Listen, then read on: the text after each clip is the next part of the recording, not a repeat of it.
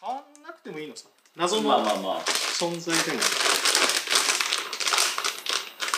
いや十分深く考えること自体が哲哲学にね属してると思うから。そうですね。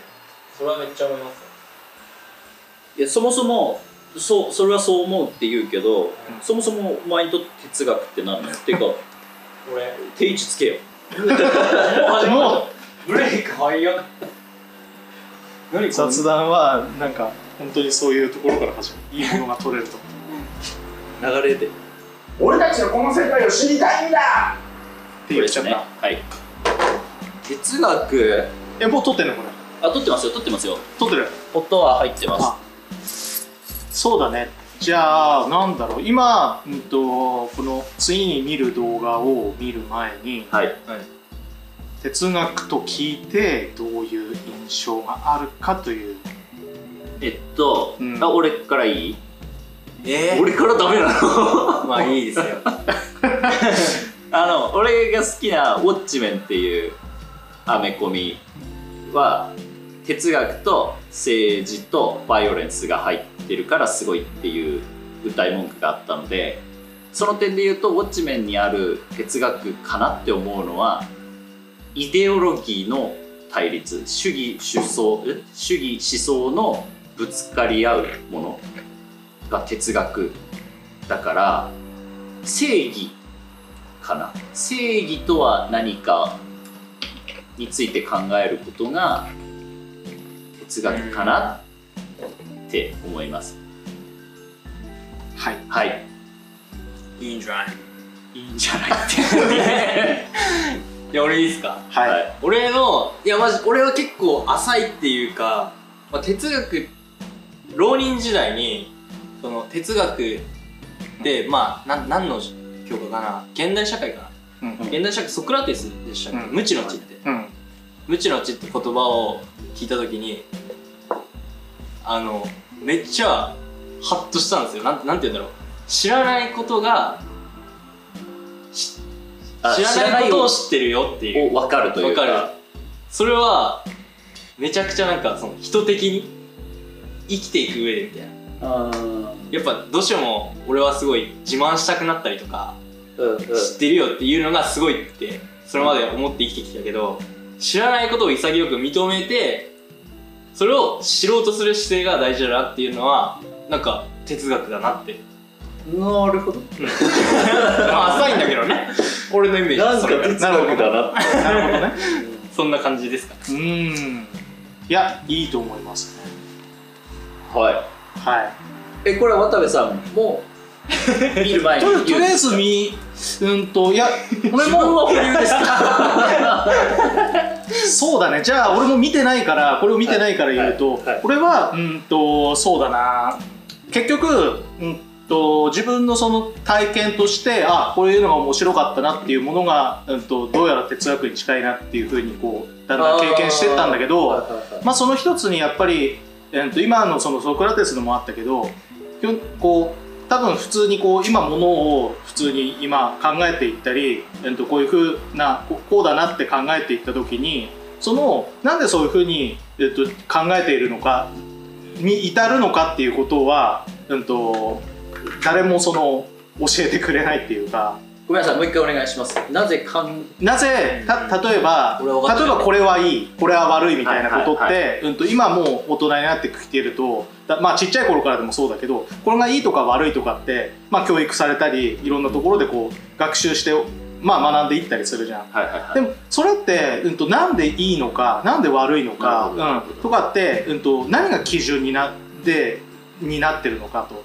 っていうそういうのをやっぱ自分の中で振り返った時にそれってまあほん、うん、とそのいい悪いが作られたきっかけとかあとはいその時代時代背景とかいろんなことが関係してきたりしててはいどうやらまああのそう考えていくと,、うん、と一番その一番きっかけになるものとかそういう考えるに至ったきっかけになるものとかっていうのが多分あったと。うん。でそういうのがなんか歴史的に作られてきた可能性もあるし、なんか宗教的に作られてきた可能性もあるしみたいなのをこう掘っていった時に、まあ、やっぱりあのいや今考えてるのがあの、まあ、一般的だけどもそれはもしかすると違うかもしれないと。だから一回全部クリアにしたして一個ずつ考えていった時にもしかするとあの新しいうん。考え方ができるかもしれない。って言ったのがすごく自分がそのなんていうのかな今まで考えてたのがこうガラッとこうんう崩崩いい意味で崩される。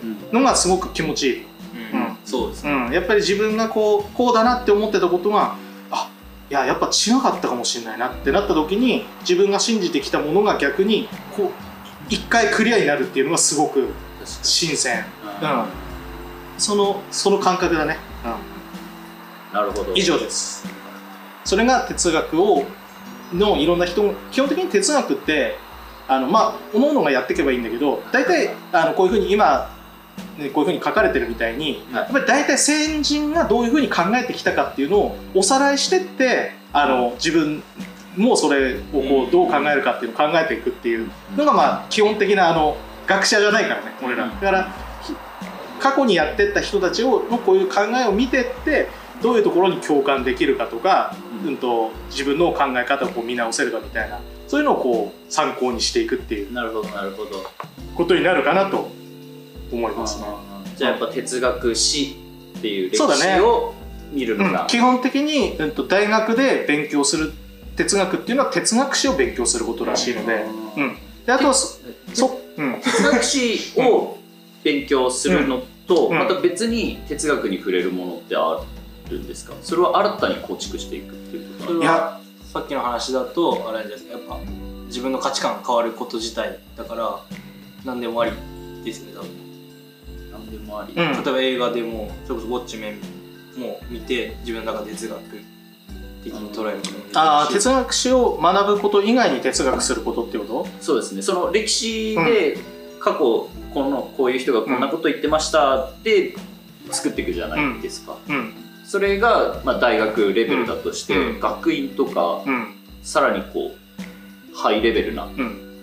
哲学になっていくなっていく時やっぱりあの基本的にこの先人たちっていうのは全部、うん、と文章でしかも残されていない考え方っていうのあはほとんどが。でひやっぱりその人たちが書いてきたものっていうものを読み込むことによってえっ、となんていうんだろう多分このみんな今まである偉大な人たちも書いてある自分が書けたことがうん。自分の100%ではないというか、うん。まあもちろん書いたものの正解っていうのももちろんないしみんなの見方っていうよ読み方とか、うん。うん、と自分の表現の仕方で全部捉え方がガラッと変わってしまうかもしれない。だこういう人たちの一個ずつ読んでいくとあのまあ確かにこう簡単に読むとこういうことだっていうのを全部こう例えば分析していった時になんか古い人たちの考えてることでも現代に当てはまったりすることも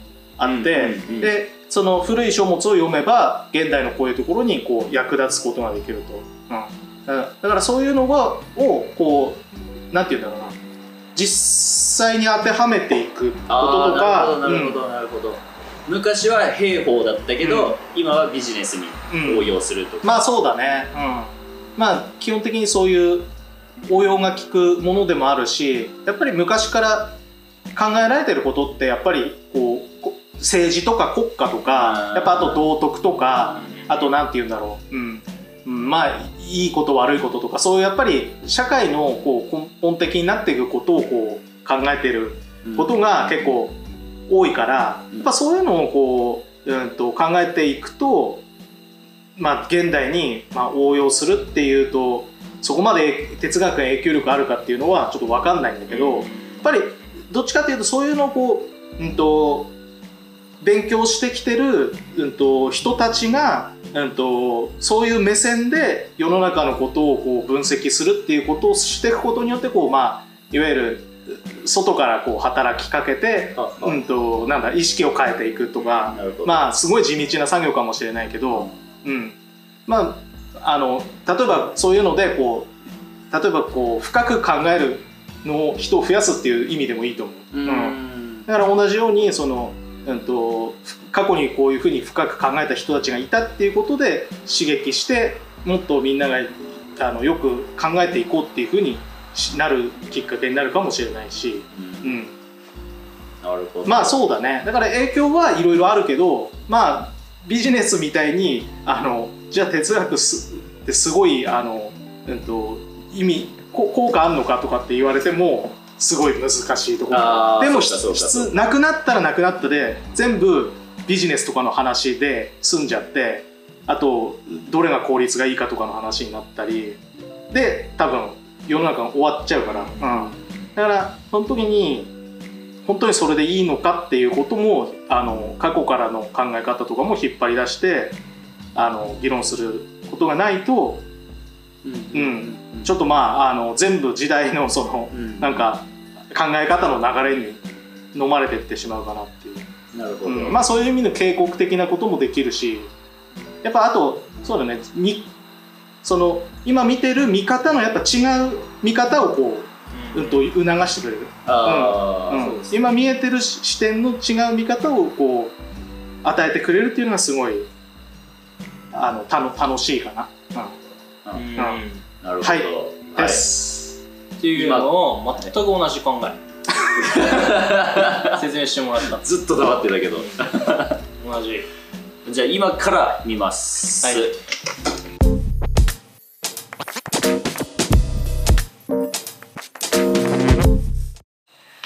はい。えっと今見たのがなんだっけタイトル。えっと中田中田敦彦 YouTube 大学の西洋哲学史。哲学史丸一。丸一でした。丸一。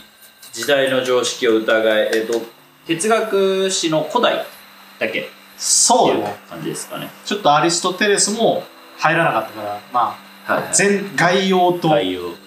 と始まる。始まる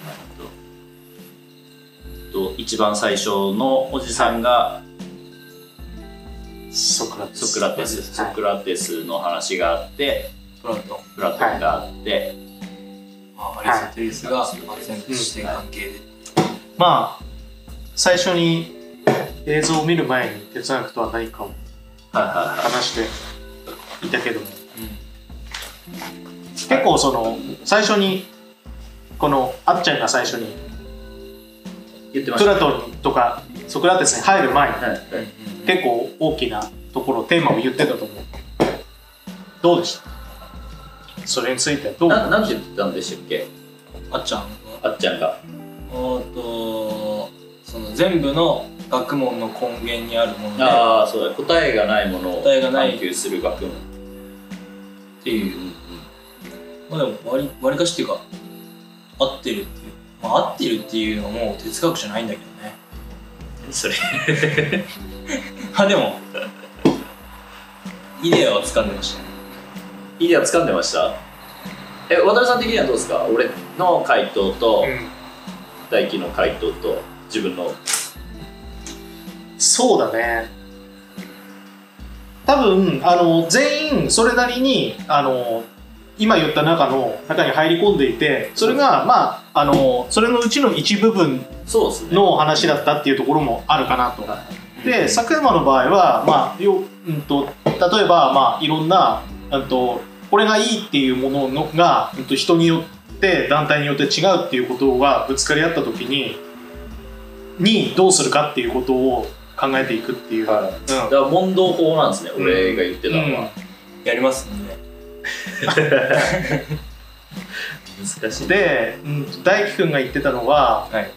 なんだっけこれなんかは言った？言ってたよ薄いこと言ってたよあのそのソクラテスの無知の知うん。を知った時に、その知らないことを知っていることってその知らないことを探求しようってまあ言ってたんですけど、うん。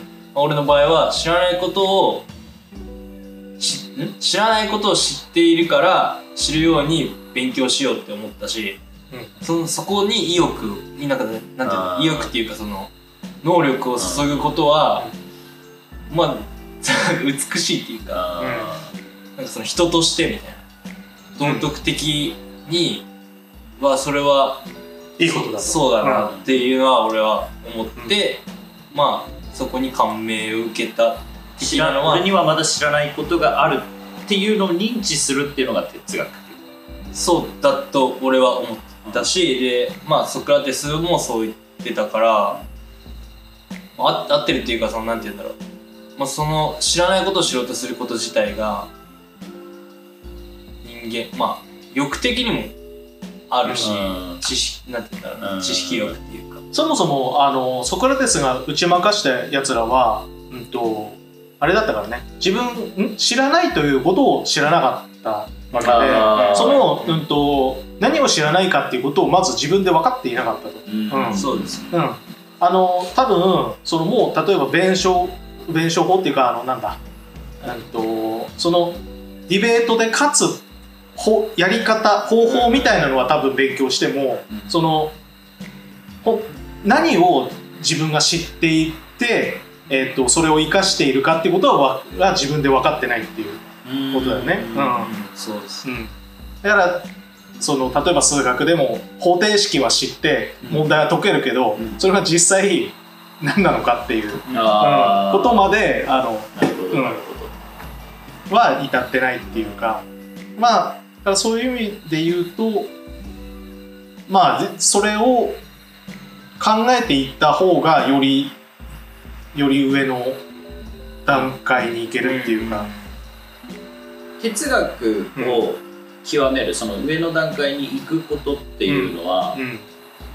これは愚問かもしれませんが、う何の意味があるんですか？哲学をうん。学ぶということ自体に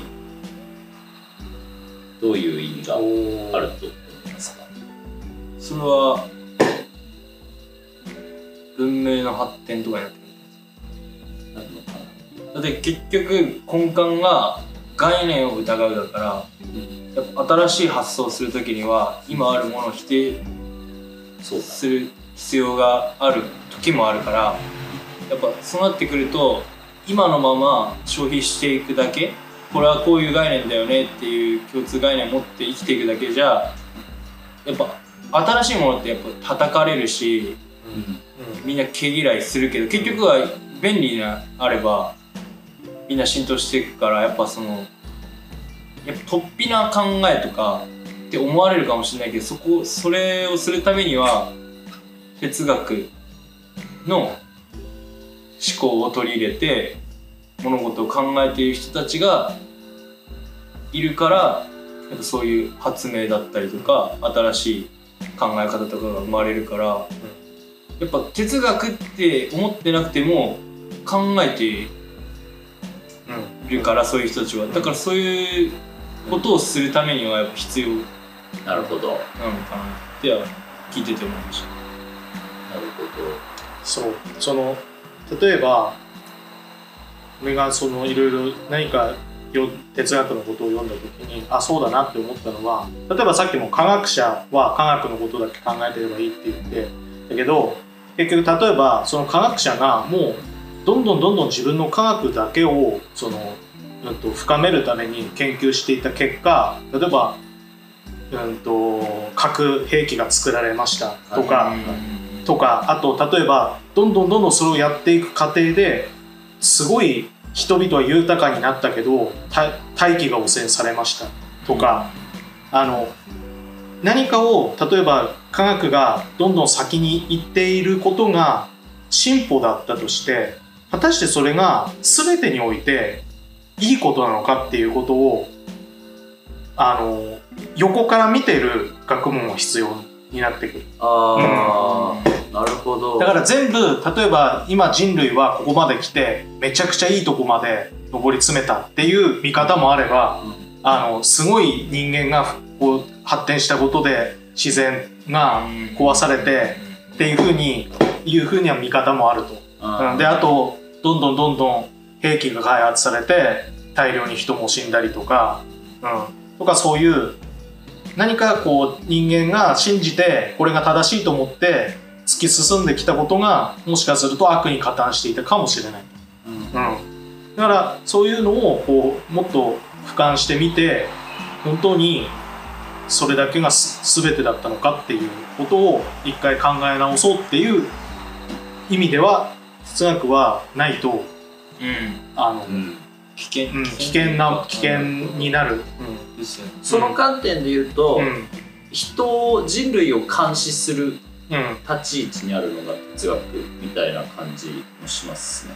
まあそうだね。うん。大輝の言ってるのは人類を進歩させるのが哲学って言ってたけど一方で渡部さんの言う哲学だとうん。監視して抑制っていうまあか、そのなんていうんだろ常にこううん。ババランスを取るというか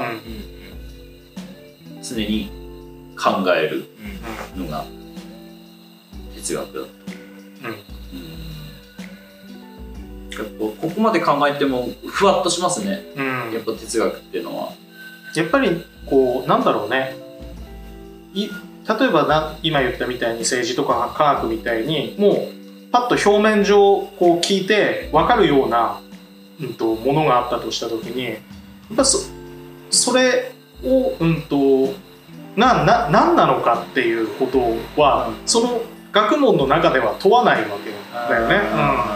うん。やっぱりその、うんとほ他に必要なんだよ。それを分析する学問が必要なんだよね、だから何でも多分せ哲学とかそういうのは応用できてし思想とかもそうなんだけど結局その例えば、行った例えば映画があったりアニメがあったりした時にそれをその時代のそういうなんかなんだ時代に背景と合わせて分析したりすること自体もちょっと哲学に近いっていうか、うん、やっぱりそれはそのただただ映し出されてるものが何かっていうことを話し合うんじゃなくてそれといろんなその、えっと、時代背景とか歴史とかをこう融合して考えていくことでなんか今こういうものがう受けるのはこういうこういうことがあるからだみたいな。でそれは果たしていいのかっていうところにもつながってくるし、うん、だからうん、だからこういう例えば恋愛映画が流行ってるけど紐解いていくとこういうこういうことをみんながいいと思っていてそれは実はちょっとやばいんじゃないかとか、うん。こういう恋愛がしたいっていうのはちょっとやばいんじゃないかとかなんかそういうこともできできる。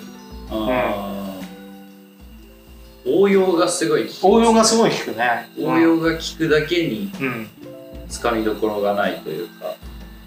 そうだ、あらゆることで言えるっていうことですよね。そう。哲学は、うん、で基本的にそのさっき言ったように哲学史を学んでいくと,、うん、とこれもよく言われてるんだけど結構その基本はもう哲学も哲学史を学んでる間はいわゆるちょっと訓練みたいなことなんだってだから、えっと、人いろんな人が時代に合わせてこういうふうに考えてきたっていうものをこう、うん、と吸収していくといろんなものを見た時に、えっとそういう多面的に見えるこう応用力がついてくると。なるほど、うん。だから、うん、とあと結構そのひ一人一人の哲学者とかがこうやっぱ時代によって違うからそのちょっとしたこう歴史的なことも学べるし、まあその宗教とかそういうやっぱり哲学自体も全てから独立してたわけじゃないからあのさっき言ったようにその、えっと、プラトンとかソクラテスの時代なんて完全にそのギリシャ神話とかキリスト教とかの考え方から自由になれてるわけじゃないからあの人たちだってん後の世界から見るとガチガチにキリスト教的な考え方で展開してるわけさ。うんだからそういうのも考えていくとあこういうのをこういうふうに考えてるっていうのはこのこの国で、うん、とこういう宗教があったからっていうのもあるなとかってそう,、うん、そういうなのもあるし、うん、やっぱあといろんな時代的なねそういう政治の流れとか革命とかいろんなことがあった時にやっぱそういうのとそのその時に出てきてたし哲学者とか思想家があの考え方がリンクしていくから。うん、だからそのなんて言うんだろう。こう全体をこう把握できる。うん。なるほど、うん。めちゃくちゃ根本的な問題でもいいですけど、まあうん。なんか哲学って他者がいないと成り立たないじゃないですか。そうなの。なんか俺そう思ったんですよななんで？なんかその比べるものがいなければ。あ例えば。例えばがさっきの概念の話もそうだけど自分の中であるものを内に秘めたままだとそれは自分の世界の自分の中のものだけで、それを共存していくってなって初めてしゃコミュニケーションが生まれて初めて違いが分かるじゃないですか。その違いを楽しむ楽しむというか知ることをやるとしたら、話し合ったり対話したりコミュニケーションを取ることってめちゃくちゃ大事だなってなんかあうんあなるほどやっぱりなんかなんていうの？こもこもってたら、やっぱ狭い視野になるっていうのはやっぱりそうだよなっていうのを今なんとなく。確かに。だからいろんな人に話聞けとかっていうのはあながち間違ってない。かなと思いました。そうだね。極端な人もいるしそこの振り幅が大きければ大きいほど多分いつも俺言うけどその中間を取れるっていうか。うん。そうだね。中間を取るのは大切大切だ。そそれも哲学ですよね、うん。そのなんかうん。人そうだね。と話してうん。人の考えを聞く、自分とどう違うまあそうだね。それで自分のスタンスをこうん。う、うん、作っていくっていうか。あか。その、うん。話をするときに哲学してるとか、うん無理やり形容詞に、うん。形容詞動詞うんにすることあるうん。けど、じそれってちょっとこういいけてるというかうん。あの頭インテリっぽいじゃないですか、うん。逆に哲学してないものって何かありますか？哲学してない瞬間哲学から離れてる。それは思考停止してる時だったりするんですか？寝てる？寝てる時。起きてる時はもう常に哲学ないやでうん。もその人と話してる時っていうか人と触れ合ってる時がもう哲学でも人と触れ合ったことを頭の中で、まあ、やっぱ考えるからもう起きてる間はだからもう生きてるあの10 19年間小屋に閉じ込められてた人でしたっけ？なんかそんなそんななんか事件みたいなのありませんでした。そんな人はもう哲学できてません。それはもう。あ あっつって。ああそうだね。それはもううん小屋と自分でしかないから、うん。哲学が生まれない。とはなんだろう。哲学してない。やっぱりなんかなんだろう。考える。考えないで。コンテンツを消費することは全然か可能だと思うけど。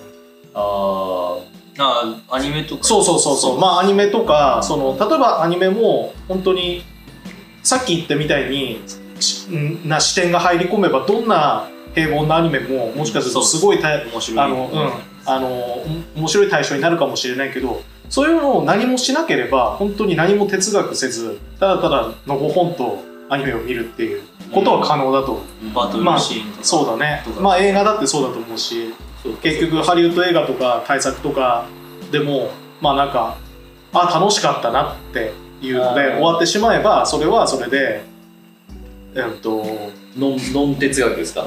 うん、坂山さんの言うワイルドスピードとかね。言ってないよ。泣いたっては 結局でもさそういうのもさ例えばあ面白かったっていういう思いながらその人が何も知らなかったらものすごいこうなんか偏った面白さにこう引っ張られてる可能性あるからね。なんか作り手が意図してるか意図してないか分かんないけど。あうん。なるほどなるほどやっぱりだ何でもほらお笑いだってそうじゃん。あの例えばさなんかそのもうほほとんどいじめみたいないじりみたいなのもあるじゃん、ああいうのだってあのみんなそうやって真似すれば絶対良くないことなの。だけど確かに確かに。うん。倫理的に、倫理的に良くないしだからいっぱいあのなんかこういうのは良くないとかっていあるじゃない。なんかこうバカにしたりとか、まあそのお笑い番組の質もうん。なんかものによってはすごく差別的だとか,、なんかそういうのも絶対ただただ多分気づかず見てたら面白いっていうふうに引っ張られちゃって、うん。うん、でそれが本来良くないことだったとしてももう面白さの中に渦まっていってしまうっていうか、例えば、うん。そのお笑い番組で言うと、叩くと叩くじゃないですか、うん。ツッコミ、うん。であれが、うん。その暴力を助長するとか、うん。教育に良くないとかってうん。言われたら、うん。俺どっちの気持ちもわかるっすよね、うん。その保護者的な、ううんるさいなこいつって思うのもあるけども、うん。確かにああいうのを良しとされる世界にいると、うん。まあ、子供は真似するだろうし、うん。それが面白い正解面白いが強い世界ではそれが正解だったりすると、やっぱやるよね。でうん。叩かれた方うはん。分かんないじゃないですか実際。なんかハラスメントみたいなことで、笑っみんな笑ってくれるからいいじゃんっていう理屈で叩く方は突っ込むんだけど、うん。叩かれてる方は笑われてるし、うん。悔しい思いをしているとかだったりするし、うん。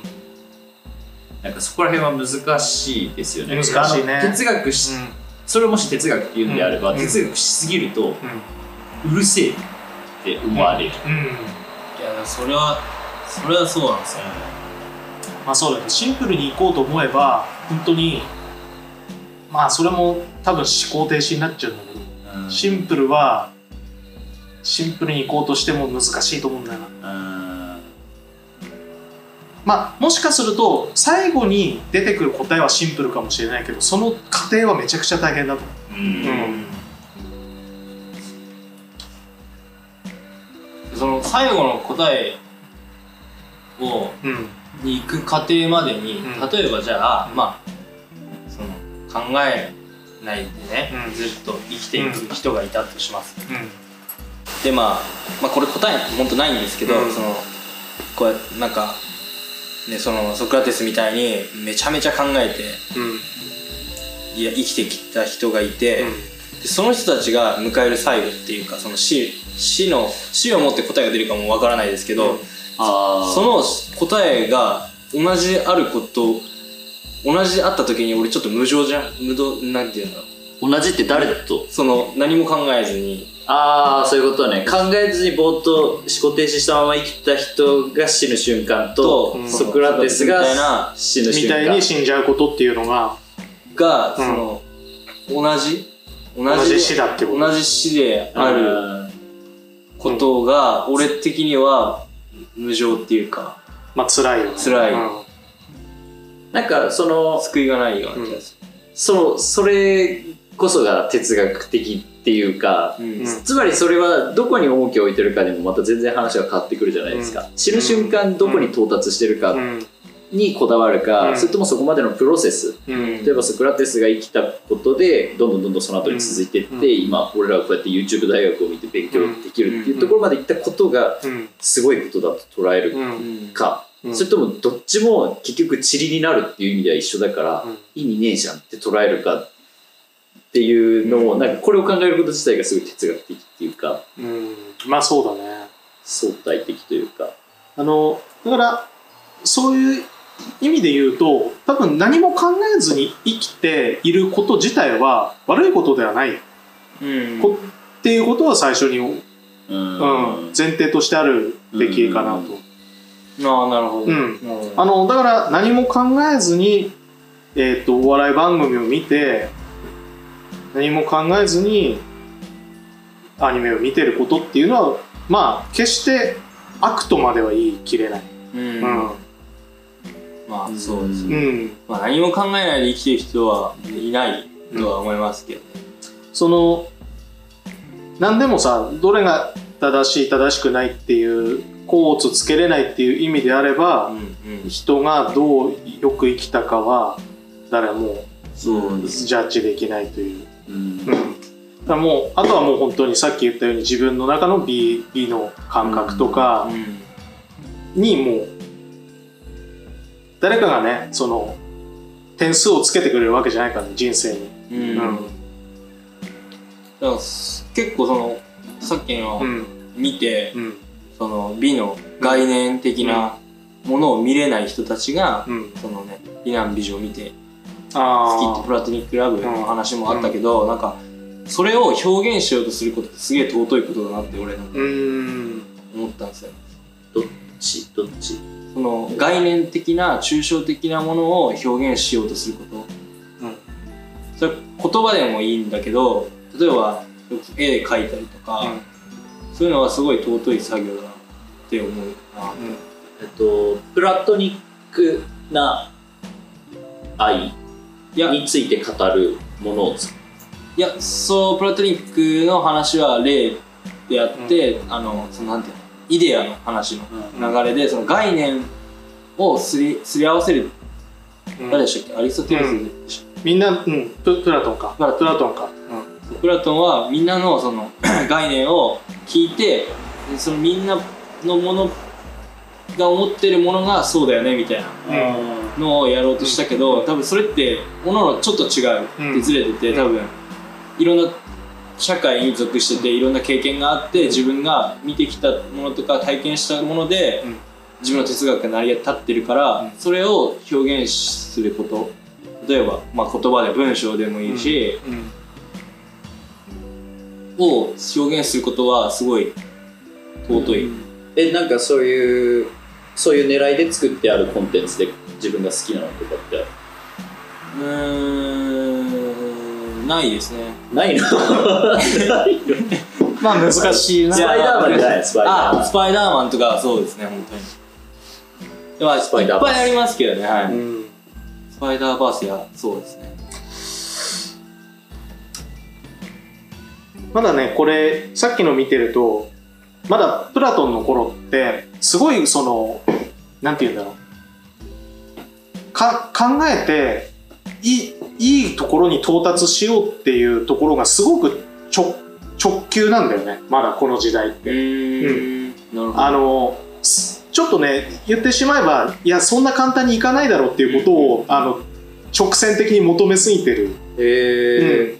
からやっぱりほら例えばささっき言ったようにまあもう最初からさ、うん、とソクラテスが言うように場合によってこれが悪になる場合もあれば善になるみたいなことがいろんなところであってうん。それを全部こう考えていったらあの何が悪で何が、うん。うん、正義かっていうことの結論には達することはできないうん。かもしれないんだけど、うん。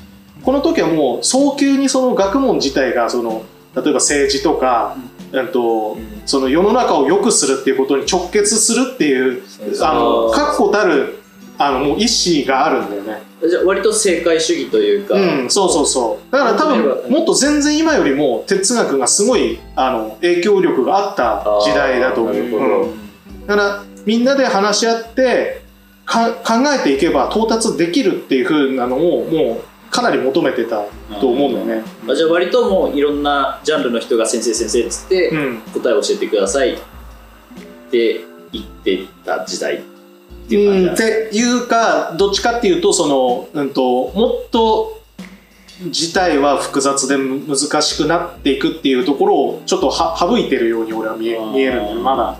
そのイデアでイデアっていうのも多分か完璧なその概念なんだよね。完璧な概念っていうものに到達することができれば全て良くなるっていう。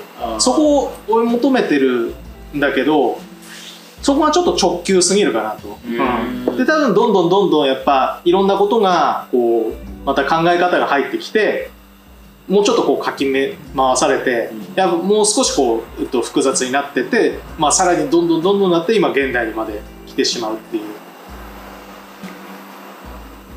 うん結局その何がいいかっていうこと自体が、うん、と分かることよりももうやっぱりなんか家庭が大切なのかなという気もするし。うん。例えばこれが絶対的に良いことだっていう風に決まってしまうのも結構危険なことだと思うんだよ。その学問だけが決めることでもないし。うんだからそのそれを追い求めること自体がいいことであって答えが出ること自体がいいわけではない。うんうん。なるほどなるほど、うん。その感覚ってどうしても、うん、回りくどい？いや いや伝わらないというか、そのなんか俺もだから結局答えが出なきゃ役に立ってねえじゃんっていうことにそうなるそう言われうんるじゃないですか、うんあの哲学、うん。なんか俺は答えがないことがすごく魅力的うん。であって、うん。それを知ることが自分にとってうん。めちゃくちゃ価値があることだと思うんですよ、うん。いろんな角度から物事を見なきゃいけないっていう前提でニュースとか見れるようになるから、それってすごい豊かになるし、ただそういうなんだろうな義務感がない人うん。からすると、うん。答えがないっていうことがもう耐えられないみたいな。まあそうだね。いやわ俺どっちのあの感情まあまあも分かる、わわかる。俺も分かんないわけじゃないんだけど、うん。そのねやっぱ正解あった方がすっきりするのは分かんないけど、難しいですよね、うん。だからその一歩踏み踏み、うん。うん踏み出させるっていうと上からになるから、うん。あんまよくないけどなんかその答えがないっていうことを受け入れるうん。ためにまず一歩すべきことは何なのか、じゃあ自分で考えることじゃないですか。うん。でもそもそも考えなくない？まあでもまあ全ては死ぬ時にね。うん。わかるの？でもね死死からあのその考えてった哲学者もいるからねいっぱいね、死っていうそのなんていうの？死死自体がすごくその個人個人がもう個人が個人でしか経験できない経験だからなんかそういうところからその発展させていく哲学哲学もあるし、なるほど。うん、なんかねそのやっぱ時代のねその求めてるそういう感じとかもあるからね哲学の。まあでもどんな哲学者でも結局まあもちろん答えは出ないんだけど自分の方向性自体はみんなももちろんも持って、うんうんうん。で、えっと、答えを出すために自分がこういろいろ学んできた中でこういうのはちょっと自分の中のスタイルスタイルになってるなっていうのはみんなそれぞれの哲学者だから。でそれのスタイルを使って考えていくっていうことをずっとあのみんなやってる。だからそれなりにやっぱ勉強してってなんか本当にとてつもないものに挑んではいるんだけど自分なりにその方法のちょっとしたあのキーとなる部分は多分自分のものにしてってそれを使って本を書いてみたいなことがまあ哲学のれ哲学史自体になっているっていう。まあだからなんか思ったけどあれですなんかこの人たちも別にこの人たち以外にも多分哲学そういうふうに考えてる人いたけど、うん、文章に残しててそうそうそう。でなおかつ権力がソクラテスとかあったから、そうこういうふうに名前が残ってるのであって、うん。そのなんて言うんだろうな。それが全てじゃないっていうか、うん。この人たちが全てではないし、そのさっきの渡部さんの話聞いた、う聞いて思ったのは、この人たちが正解でもないし、ん。ただその一辺でうん大きい概念の一辺であるっていうだけであってそれを見ながら自分の中でスタイル的なものを形成していくっていうのはそうだね。大事っていうか。だからみんなそれぞれにその概概念的なキーワードがこうバーってあって、うんうんうんでやっぱりその哲学って重要なテーマにその概念を作り出すっていうのが哲学者のうんあのなんかよく言われるんだけどその自分で気づいたその概念みたいな、うん。ものをこう作ってってでまだそのみんなにこうなんていうの認識されてないそういうところにこう気づいていくっていうか、うん。うん。うん。やっぱり無知の知だってき自分が気づけないところにうん。気づいたっていう概念、うん。うん。無知の知を、まあ、見つけたことになる。うん。うん。そう発見するんだよね、うん、でイデアだって発見してるんだよね。そういうイデアっていう概念を。で自分で発見してでそれをまあ今までなかったものの考え方として発明したっていうか、なるほうん。どまあね、だんだんそういうのがこう重なっていって今になっていると。ほん。続きが気になりますね。はい。めっちゃ見たいです。でも？でも？どうですか？渡辺さん的にそのこれをレコメンドしてうん。見て。まあでもなんか今後これ見た方が 見ていかないと。すごい知りきれだよ。全部どどうしどうします？今日まとめてでもな結構長いと思うよ。長そうですね。長いよ。いや俺別にこれで切れても、うん。まあそもそも答えあるわけじゃないし、まあ感覚上げてまた次回うん。見てっていうのでも全然いいですし、また別にあと1個だけ見るじゃあ。2だけ見る2見ます。2見て2見ます。2までのところの紹介されてるとこ見てそいつらについてどう思うかやって。つまでの紹介されてるやつらについてああ語るはいはいはいはい言ってます。多分今回すごい前置きが長いからあのあれだと思う。あの人の紹介が少ない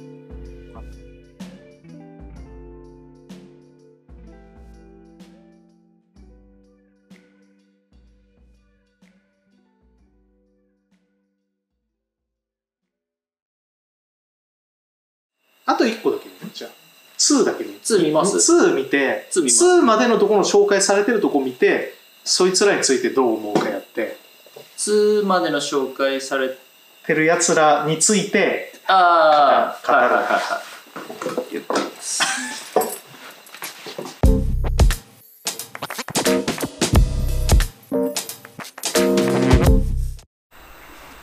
はい。えっ、ー、と西洋哲学史2神から人へキリスト教と西洋哲学を今見終わったところです。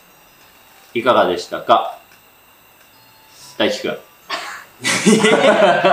まあ普通に普通にっていうかすごい面白かったですね。そのデカルトの「我を思うゆえに我あり」の話はまあ習うから分かってたけどもそのね近代的なね思想でその中世では神の絶対的ななんて言うんだろう。なものが神であったところから人間にシフトしたってところが理解できてなかったから分かんなかったからあ。うんうんうんうん。我を思うように我ありとかは正直、まあ、なんとなく抽象的には理解できるけどそこに神っていう主語が入るだけでもっと理解できたし。あああそこのなんか時代背景とやっぱリンクしてるんだなっていうのはめっちゃ面白いなって思ったから現代がどうなってるのかっていうのはめちゃくちゃ気になった。ああそうだね。どこまでその何に影響されてそれこそ書いてるけどニーチェとか、まあ、有名だしその人たちがね今でこれ結局後追いしてるから、うん。その分かるけども、うん。今現状でうん。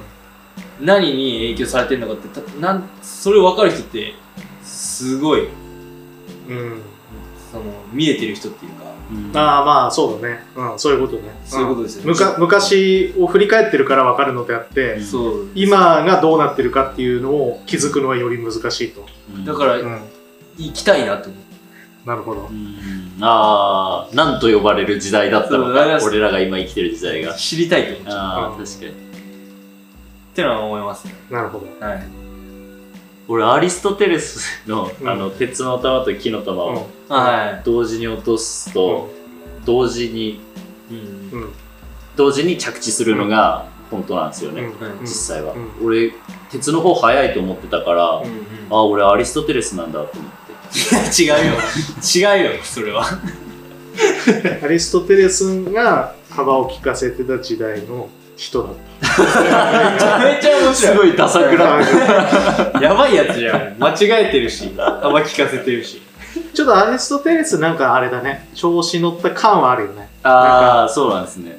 多分なんかいろいろ知ってんだぜ的うん。なあやっぱでもやっぱりその科学的なものっていうのは分からない人が多い分、うん。その圧倒できるああそうだね。やっぱり。うん。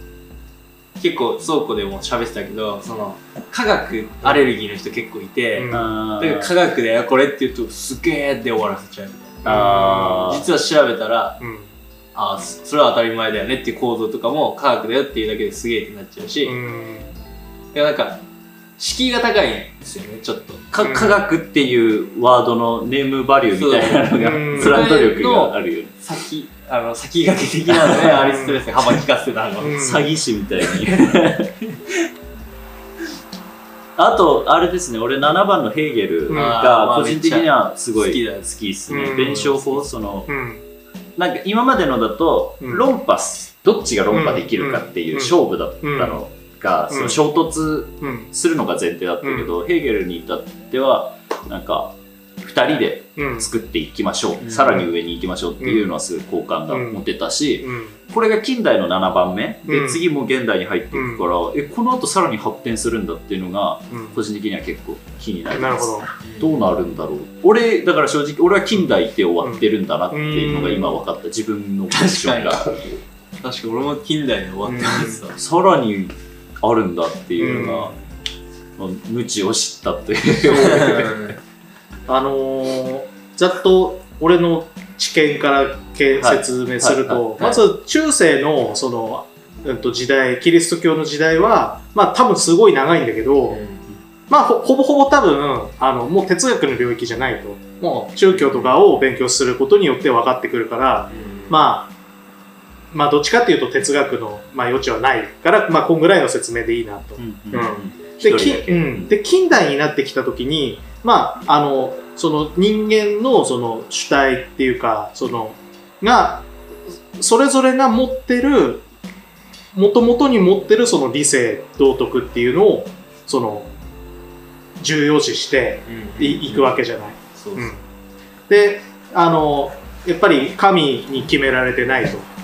で自分たちが持ってるその感覚を大切にしていくことによってより高いところに行くと。うんうん、であのまずまあデカルトとかもまあそうだしまあ今でもカントとかヘーゲルとかってすごいまだこれあの研究してる人いっぱいいる。うん。やっぱだから近代っていうことで昔の時代の人たちなんだけどそのも考え方を分析していくとその重要なその考え方があったりして、うん。カントとかヘ特にカントはすごい今でも多分研究してる人いっぱいいる。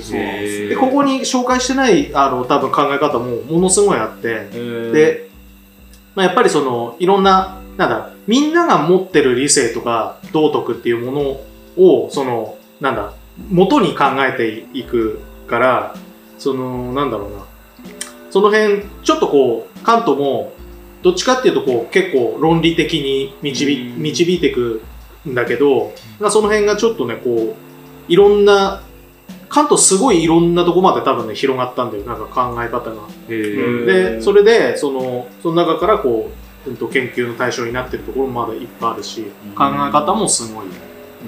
でヘーゲルもそれこそなんだっけ小池都知都知事がなんかヘーゲルのなんかえ用語を使ったって言ってであの人はなんかそのみたいなことはあったんだけどまあ弁証法は要はこう、うん、と別々の意見っていうものを、うん、と議論させていくとより違う視点が見えてきて、うん、とよりいいものが得られるみたいな。でこの近代の、うん、とちょ俺が思う盲点はあのーなんて言うんだろうな。まずカントだったらその理性とか道徳っていうものを疑っていない。それがうん。うんと人間だって言っているそのまあそこはいいんだけどそれのがどういったものかっていうものを疑っていないその理性とか道徳がもしかすると間違っているかっていうことを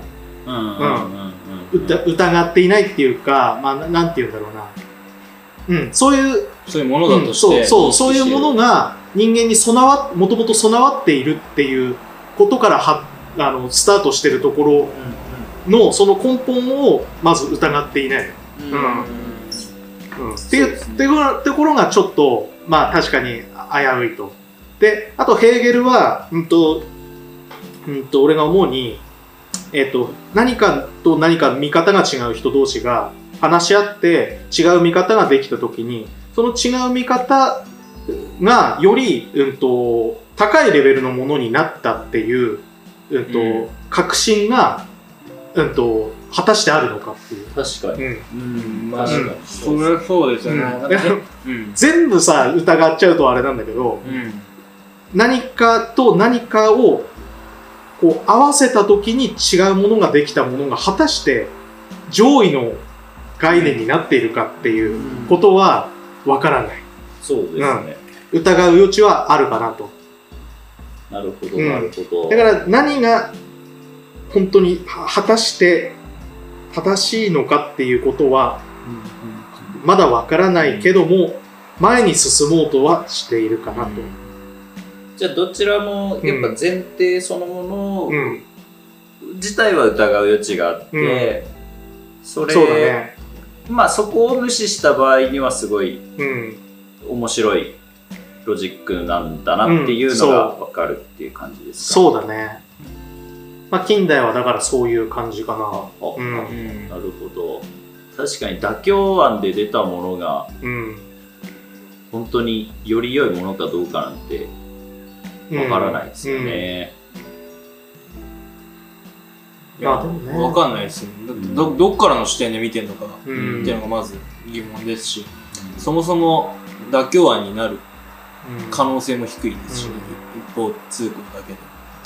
まあでもなんかその、なんだろう、理性とか道徳とかも、例えば、こういうものは良くないとか、で、もともと備わっているのかどうかってすごい難しくない？ああ性善説的な何かとか。まあそうだね。なんかこれが悪いっていうふうに考えるに至ることって、どういう要因でそうなってるのかってうん。不思議じゃない？うん。なうん。なんかでも俺的にはなんかその備わってるんじゃなくて育てていくものなのかあな。ってなんかなんでそう思うかっていうと例えばちっちゃい子って、うん。まあこれ自体がいいか悪いかはうん分からないんですけど、虫とかを。それこそ。カエルに爆竹入れて爆発させるとか、うん。まあ残酷なことですよね残酷なことをするじゃないですかそれがダメダメなのかどうか分かんないけど、大人になってくるにつれてやらないじゃないですか、うん。やる人いるのかもしれないけど、うん。でそれこう考えるとやっぱ備わってるものではなくて学んでいくっていうか、うん。こうであるべきなんじゃないのっていう教育うん。はされていってしまうのかなってういうか、ん。それいいか悪いかは別として、ってのは思いますねそうだね。そもそもな、そのなんで虫を殺すとかっていうものに惹かれるんだろうね、子供というか。知りたいんですかね、その死死を。死っていうか、うーん。なん不。思議ですよね。めちゃくちゃ不思議。今考えるとそうですよね、うん。でどうなるかも分かってないうん。状態。うん。いじってたら死んじゃった。んで、うん。死を学ぶみたいな感じなんですかね。まあやっぱり動いてると生きてて、はい。動いてないと死んでるみたいなのもなんかをこう自分でその 自分で何かすることによってその動きを止めてし殺せるっていうことになんかああなんかあれ力そのものに。まあ力とかねなんかかやっぱりわだからそこにもしかすると若干の悪いことだっていうことがあったりして自覚です自覚していて惹かれているのかもしれないし、おー。あ悪いことだよって言われてるからこっそり残酷なことをしたい。残酷なことをしたという認識が、うん。それをする欲求に変わる。そうよくあるよね。なんかその禁止されていることをやりたくなるみたいな、駆り立てられてしまうのかもしれないですね。うん。うんん確かに。めっちゃそれ気になりますね。子供って残酷だな。うん。そう子供の残酷さね。めっちゃ言いますもんね。思ったことそのまま。うんそうだね。うんやっぱなんかあの子供の頃ってやっぱ今よりもすごいこう自由なんだろうね多分なんか。うん自分がもうすごい自由だっていうあの感覚が強い。うん。うん。で何をややっても大丈夫だみたいな。で、だんだん、やると怒られてとか、うん。痛い目見てとかって学んでって、あ、自由じゃねえなっていう風になっていくっていう。確かに。うん。それそれ純粋って取れるんですかね？うん？なんか子供は純粋だからそういうことしちゃうみたいなよく言われるけどそれ純粋って取れるのかなって今なんかうーん、純粋なのか、不勉強なのか。どうどう思って俺がじゃあそのちっちゃい時トンボ殺してたとうかん。いうのをやってたうん。のかっていうのを今の感情で戻って考えうん考えてはないのかなもはやなんであれをやってたのかなって。すごい疑問疑問なんですよ。見た時にうえーってなったじゃん絶対、はいなります。なるはい。うん。そしてみんなもそれなるよね。はい。人でやんないでしょ。うんやらない多分友達とやってたんだよね。うんいや友達あー。は多分友達と一緒にうわーって言いたかったような気がする。ああ共有。うん共有っていうか。ーまあそうだね。一人じゃや一人でやったらやっぱ他人がいるってことだね。さ榊原じゃないけど、うんうんちょっと異常者っぽい結構異常者ねサディズムな、まあいるよねよくその猫うん。なんとかって。うん。なんかああいうのってうん。なんか愛情が欠如してたとか家庭環境に問題があるとかっていうことが多いから、うん。でもにしても動物動物はないけど虫か？虫を痛めつけるは割とありがちだよね。どありがちだね。どこの地域にもありがちだね。ありがちだからそれは無視できない。家庭環境とかじゃなくてなんか別のところにそれを求める何かがもしかしたら備わってて。あるかもしれないですねそういうの。説明してる。説明してる論文みたいな。ああ虫虫殺してる動画かと思って それはいっぱいあるでしょ多分 YouTube に。どうなんだろう。子供の、うん、感情ってわかんない。ね怖いから。まあ多分こっからそれで現代に行ってちらっと見えるのは社会のあり方か個人のあり方かと書いてますね。ああなるほどなるほど。うんああなるほどね。その固定概念的な社会の。社会のあり方か個人のあり方か。社会全体主義的なことになるんですかね。全体その全体を重んじてがする。こうあ潰す。あそ多分そういうことだと思うよ。なるほど。どういうのが社会としてあるべきか。例えば社会的に多分こういう、これ、こうなればいい社会になっているように見えるけど、うん。その時にもしかするとこ個人の自由が奪われてるかもしれないみたいなとかのことだと思うね。うん。うん。なんかもっと砕くと例えば、結婚とか、うん。それこそ幸せな人生のうん。送り方、何歳で結婚してうん。何歳で子供を作ってみたいなのを取るか、うん。それとも個人的に？うん。っていう話になってくるんですかね。まああるかもしれないな。なんか俺が思ったのは1984的なうん。その管理うん管理されうる争いのない。完全管理社会うん。が平和と言えるのかどうかみたいなうんそれは個人の自由は重んじていないからうん。個人にフォーカスすると戦争は起きてなくてもうん。平和ではないし多分ね、ここに、あと書かれてる人から見ると、あこの多分ね、そ、そこ、そ、そこに至るのはね、この講義の中にはね、ないんだ。あこれより後なんですか？後だ。なえーと誰々ニーチェ、バタイユ、アレント。あもう一人下にいる。いや、アレントの下はいないんだよ。これよりも後の話なんですか？まあ、後っていうか、まあ、うん、もうちょっとこう、ちょっと違う方向になっていくかな。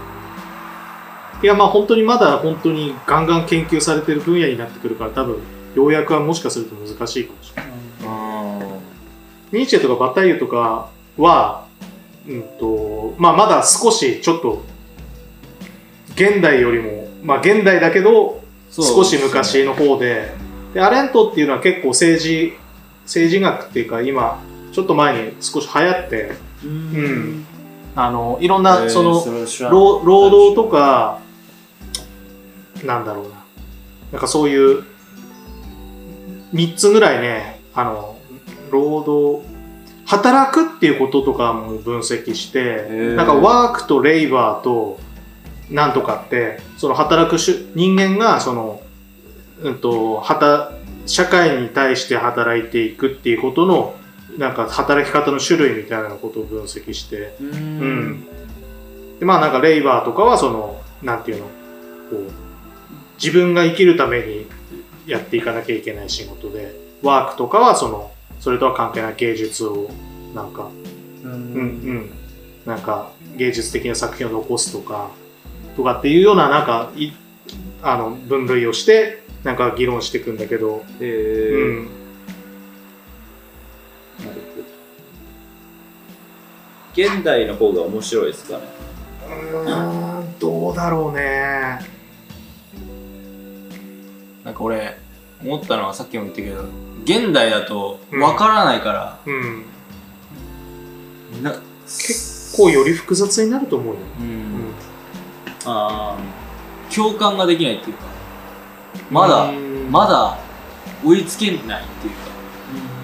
うん。ような気がししていきます。なんかニーチェとかはもう本めっちゃ出てるじゃないですか、うん。よくそれとかだとまあわかるけどそれこそバタイユとかアレントとか俺聞いたことないし、うん。俺も初めて見た。はい、そうなってくるとまあまああっちゃんがうまく説明してくれるんでしょうけど、いやでも結構でかいな。このなんか哲学がその時代背景とうん。リンクしてるっていうのは、うん。今日初めて知ったし。でかいよね。でかいですね。だからその渡部さん最初に言った歴史うん。を学ぶこと、うん。もう哲学その哲学史を学ぶこと、っうん。ていうのはやっぱそういう意味ではそうだね。絶対避けたら通れないものですよね、うん、だから全然その時代関係なしにあのソクラテスとかはい。きなりソクラテスと例えばニーチェとかっていうふうにあはの答え単単体でかんその人たちが考えてるものをいはい。学んでもあんまりこう意味ないっていうか結びついてこないっていう。うん、なんか全体をこうやっぱりこう見てってやっぱりなんかこうそれなりに何かを反省して進んでってるじゃん。なんか進歩しているっていうその流れをつかむっていうのはすごく大事だなって思います、それこそ絶対それぞれの時代の人も後ろを振り返って勉強はして自分のやつをやってるから、うん。うん。だからやっぱりそその後ろ、昔の人たちを見てその足りない部分っていうのを補って自分の考え方を作ってる。うん。うん。まあこんなとこじゃないですか、いい感じですね。はい。ということで。はい。じゃあ今日はこんな感じでまあ3番を残しつつですが。はい。はい。じゃあお開きにします。はい。はいまた来週？いつでもやりましょう。めちゃめちゃ面白い。はい。じゃあまた来週。ありがとうございました。はありがとうございます。はい